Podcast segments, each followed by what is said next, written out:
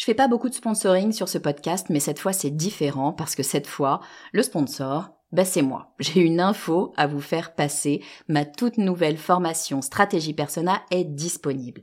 Stratégie Persona, c'est la solution pour toutes les personnes qui ont du mal à trouver des clients. Toutes les personnes qui ont du mal à définir qui sera leur prochain client. Toutes les personnes qui ont du mal à trouver les mots justes pour parler à leurs clients.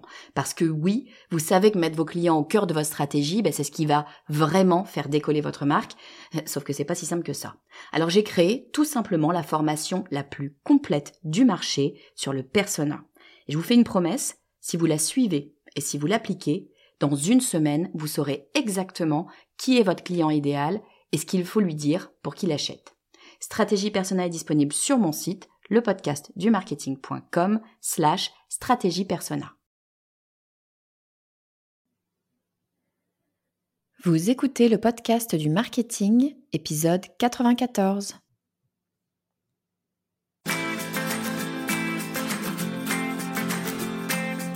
Bonjour et bienvenue. Je suis Estelle Ballot et je suis ravie de vous recevoir sur le podcast du marketing. À chaque épisode, je vous propose d'analyser les techniques marketing qui marchent pas à pas et très concrètement pour développer votre activité. Au moment où j'enregistre cet épisode, je suis en plein milieu de mes sessions de masterclass. La session actuelle parle euh, d'être visible de ses clients. Et le fait de faire cette masterclass m'a fait en fait réaliser que je n'avais jamais parlé sur le podcast du marketing du thème que j'avais abordé lors de ma masterclass précédente. Ce thème, c'était les tunnels de vente. Et je sais que les tunnels de vente, euh, c'est souvent quelque chose qui fait un petit peu peur parce que ça paraît euh, être peut-être technique, ça paraît compliqué, ça paraît être un, chemin un petit peu magique pour convertir nos futurs clients, alors qu'en fait, c'est assez simple. Alors, je vous propose sur cet épisode de revoir ensemble ce dont j'ai parlé euh, lors de ma précédente masterclass, à savoir les tunnels de vente. Mais juste avant de rentrer dans le vif du sujet, j'en profite comme d'habitude pour faire un petit clin d'œil à l'une des personnes qui a pris le temps de me laisser un avis 5 étoiles sur iTunes. Vraiment, merci beaucoup pour votre soutien, pour votre aide. Ça rebooste un petit peu mon ego, je ne vais pas vous le cacher, mais surtout, ça m'aide à rendre ce podcast visible du plus grand nombre et donc potentiellement d'aider d'autres personnes. Donc merci, c'est vraiment comme ça que vous pouvez m'aider si vous voulez me soutenir. Alors aujourd'hui, je fais un petit clin d'œil à, pardon d'avance, c'est un petit peu impossible à prononcer, à ou je ne sais pas comment on peut dire. Bon, ça c'est la magie des, des petits noms iTunes. Peu importe, cette personne écrit précieux. Merci Estelle pour votre belle énergie et pour ce partage. Subir les bouchons n'a jamais été aussi efficace pour moi que depuis que je vous écoute. Je démarre la journée avec tout un tas d'idées et d'envie pour aller plus loin dans mon entreprise. Pour moi, vous êtes le meilleur podcast destiné aux professionnels. Je ne loupe pas un seul épisode. Encore merci. Alors, merci à vous. Euh, effectivement, vous n'êtes pas le ou la, pardon, je ne sais pas si vous êtes un homme ou une femme, mais vous n'êtes pas le ou la seule à faire autre chose quand vous écoutez le podcast du marketing et puis les podcasts en général. Pour vous, c'est dans les bouchons. Je suis ravie de vous aider à faire passer ce temps qui est jamais super agréable. Mais je sais que voilà, euh, parfois, euh, on fait autre chose, on fait son sport, on fait, je sais la cuisine, peu importe. Euh, et c'est d'ailleurs pour ça que régulièrement, je vous propose mes cadeaux bonus et notamment les résumés des épisodes parce que effectivement je sais que ben, on n'est pas toujours euh, totalement disponible quand on écoute euh, un podcast et donc ça permet de pouvoir se reposer euh, dessus sur certains détails après coup. Donc en tout cas merci beaucoup pour votre avis, ça me touche énormément et je suis vraiment ravie de pouvoir vous accompagner au quotidien. Alors revenons à notre sujet du jour et puis on va commencer par le début. Qu'est-ce que c'est donc qu'un tunnel de vente? Eh bien un tunnel de vente, c'est très simple, c'est finalement le parcours utilisateur. En fait, on va prendre le parcours utilisateur dans son ensemble, on va partir du besoin et on va aller jusqu'à l'utilisation de votre produit ou de votre service en passant bien évidemment par la phase achat. Et puis on utilise le principe de l'entonnoir. Vous voyez à quoi ça ressemble un entonnoir. Pour imager euh, ce qu'est un tunnel de vente, et eh bien on va utiliser cet entonnoir, c'est-à-dire que on commence en haut, l'élément de l'entonnoir est très large, c'est parce qu'on va toucher euh, beaucoup beaucoup de monde, et puis petit à petit on va venir réduire pour aller identifier précisément nos clients. En fait, à chaque étape du parcours utilisateur, on descend un peu plus dans l'entonnoir, donc on affine notre ciblage. Plus on avance, plus on a ce qu'on appelle des personnes qualifiées, c'est-à-dire des personnes qui correspondent à ce qu'on a à offrir. Alors il faut savoir que c'est vous qui définissez le parcours utilisateur. En fait, un site, ça n'est pas construit par hasard. Chaque page a pour but d'emmener l'utilisateur à un endroit défini pour aller évidemment à terme vers l'achat. Ça vaut d'ailleurs pour votre site et puis en fait, ça vaut pour toutes vos actions dans le digital. C'est vous qui emmenez la personne, c'est vous qui définissez le parcours de l'utilisateur. Et ça, ça veut dire une chose, ça veut dire que vous devez penser en amont les étapes par lesquelles l'utilisateur va passer pour vous découvrir, vous comprendre, comprendre votre offre et finalement passer à l'achat. C'est vous qui décidez ou en tout cas, c'est vous qui balisez le chemin. En fait, c'est ça, construire un tunnel de vente, c'est définir les étapes. Bon alors moi aujourd'hui je vous propose pour bien comprendre ce qu'est un, parcours en, entonnoir, ben, je vous propose qu'on fasse le parallèle avec, euh, avec une histoire d'amour. Parce qu'en fait finalement on n'est pas si loin que ça euh, d'une histoire d'amour quand on parle de rencontrer ses futurs clients. Alors dans notre parcours utilisateur, on va considérer qu'on a quatre étapes. Je vous propose de commencer avec la toute première étape et il s'agit de l'attraction. Quand je vous disais qu'on n'est pas loin d'une relation amoureuse, je vous mentais pas.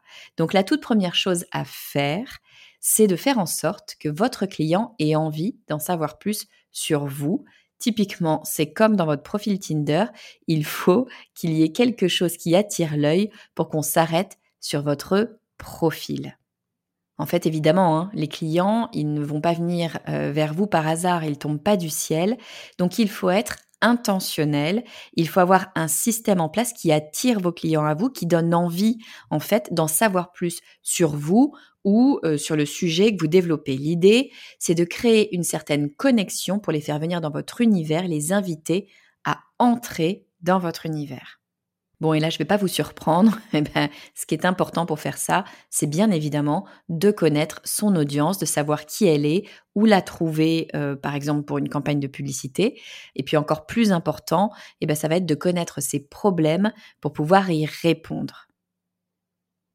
Alors, comment est-ce qu'on peut faire pour attirer son audience? Il existe plein de façons, bien sûr, de le faire. Typiquement, moi, je vais utiliser plusieurs médias. Je vais utiliser ce podcast, je vais utiliser les réseaux sociaux, et puis je vais utiliser euh, mes lead magnets. Euh, typiquement, les lead magnets, ça va vraiment euh, vous aider à construire votre audience. si vous voyez pas ce que c'est que les lead magnets ou si vous avez besoin d'un petit, d'un petit refresh, je vous invite à écouter l'épisode 6 du podcast du marketing. Je vous donne tous les détails sur ce qu'est un lead magnet, comment faire, à quoi ça peut ressembler et où est-ce qu'on les positionne. Bon, une fois qu'on a attiré notre audience, on arrive à l'étape 2 de notre entonnoir. Cette étape 2, c'est de créer la relation. En fait, l'idée ici, c'est de passer euh, de l'étape de la première date à l'étape de la relation habituelle. On a l'habitude de se voir. Étape 1, euh, pendant la date, il pense ou elle pense euh, que vous êtes une personne intéressante. Et puis l'étape 2, ici, eh bien, cette personne a envie de vous découvrir, voir cette personne commence franchement à en pincer pour vous d'un point de vue marketing, comment est-ce qu'on va faire? Eh bien, on va nourrir cette relation avec du contenu. Alors, qualité numéro un pour créer cette fameuse relation avec votre audience, c'est d'avoir de la patience. Il ne faut pas aller trop vite. Euh, le délai peut varier, bien sûr, mais il ne faut pas aller trop vite. L'erreur à ne pas faire, eh ben, c'est de passer tout de suite à la vente. Ça paraît logique en fait. Hein. C'est comme dans votre relation Tinder. Si dès le départ, vous commencez à parler de choses sérieuses, euh, ça risque de faire fuir la personne assez rapidement. Alors, qualité numéro un, la patience. On est là pour créer la relation. On n'est pas là immédiatement pour agresser la personne avec ce qu'on a à lui vendre. Qualité numéro 2, ça va être la générosité. Pourquoi la générosité? Eh bien parce que vous allez venir nourrir cette relation en donnant de la valeur. Et cette valeur, bien évidemment, vous allez la donner gratuitement. Et ça, ça va vous permettre d'asseoir votre crédibilité et de prouver votre expertise. Alors moi, je vous invite, euh, quand vous faites ça, quand vous créez du contenu, à faciliter l'accès à votre contenu. Typiquement, euh, ça va être d'avoir une newsletter pour avertir de la sortie de votre, votre nouveau contenu. Hein. L'idée ici, c'est de venir chouchouter euh, votre client, lui montrer qu'il est important, qu'il n'est pas comme les autres, que vous le considérez bien comme un individu à part. Et puis ce qu'on va essayer de faire assez rapidement dans cette relation, c'est d'installer la confiance. On va installer la confiance parce que, bah, comme dans un couple, pour que la relation devienne sérieuse, bah, il faut se faire confiance. C'est comme ça qu'on va pouvoir construire une relation solide. Donc on a vu l'étape 1, l'attraction, l'étape 2, la relation. On va voir maintenant l'étape 3, la communication. Donc vous avez maintenant une relation établie, votre futur client commence à s'attacher, vous avez une relation de confiance, c'est le moment de passer aux choses sérieuses et de commencer à parler de votre offre. L'erreur numéro 1, finalement, ce serait de rester bloqué dans votre offre gratuite. En fait, il ne faut pas avoir peur de parler de votre offre payante. Hein. Vous ne pouvez pas rester euh, que dans le gratuit. Il faut faire savoir que vous avez une offre payante, qu'en fait, c'est votre métier. L'erreur numéro 2, eh ben, c'est de ne pas être suffisamment clair. Pour ça, il faut avoir une offre limpide qu'on peut expliquer simplement, rapidement et clairement. L'erreur super commune, c'est de ne pas être assez clair parce qu'on pense que l'autre sait, alors que en général, ce qu'on sait nous, les autres ne le savent pas. Et puis bien pour construire cette offre claire, encore une fois, pas de secret, il faut revenir au persona. Pourquoi est-ce qu'il faut revenir au persona? Eh bien tout simplement parce qu'il ne faut pas que cette offre soit claire pour vous, mais il faut que cette offre soit claire pour votre client. Donc vous devez partir du client, de ses problèmes, de ses objections, de ses contraintes pour pouvoir construire l'explication de votre offre. Et puis gardez bien en tête que ce que votre client finalement veut savoir, c'est pas tant comment votre produit fonctionne, c'est pas tant comment vous allez mettre en place votre service. Votre client, il a besoin de savoir ce que ça va changer pour lui ou pour elle de travailler avec vous. Donc là, on a nos trois étapes. Je l'ai redit encore une fois. Première étape, attraction. Deuxième étape, on a nourri la relation. Troisième étape, on a appris à se parler. On a une bonne communication. Là, eh ben, vous avez trois options. Première option, le prospect sort de votre tunnel de vente. Il n'est pas en fait intéressé. Il ne deviendra jamais client. Pas de problème. On l'oublie. Deuxième option, il ne se passe rien. Le prospect n'est en fait pas encore prêt à passer à l'achat, la relation continue, on va remonter à l'étape 2 donc, et on va continuer à nourrir cette relation. On parlera de notre offre un peu plus tard. Et puis, option 3, le prospect était prêt, il passe à l'achat, et donc on descend sur l'étape 4. Et cette étape 4, c'est ce que j'appelle l'expérience. On va en fait venir chercher la recommandation. Alors je vous le dis tout de suite, c'est le moment de prendre vraiment, vraiment soin de votre client. Hein. Surtout ne pas oublier, ne pas faire l'erreur de débutant, de laisser euh, tomber votre client dès lors qu'il devient client parce que euh, vous pensez qu'il a payé et que c'est bon. Non, non, non, surtout pas. C'est vraiment le moment où il faut encore plus le chouchouter. D'abord parce qu'il est sympa il est devenu votre client, c'est quand même bien la moindre des choses. Et puis surtout parce qu'il va avoir un véritable pouvoir de recommandation. Alors comment est-ce qu'on peut prendre soin de son client? Il y a plein de façons de faire. Là, je vous laisse libre d'imaginer toutes les formules possibles et imaginables, mais je vous en donne trois, quatre exemples. Eh bien, on peut travailler l'accompagnement au service, par exemple la présentation euh, de votre service ou l'aider à prendre en main votre produit. Vous pouvez bien sûr avoir également un support consommateur du tonnerre. Vous pouvez également proposer encore plus de personnalisation. Vous avez moins de monde qu'au début de l'entonnoir, a priori, puisque là, vous n'avez que vos clients. Donc, vous pouvez encore plus personnaliser la chose. Et puis, euh, bah, tout simplement, vous pouvez lui montrer par des petites attentions qu'il ou elle est particulièrement importante à vos yeux. L'idée ici, elle est double. Hein. La, la première chose, c'est de générer de la rétention.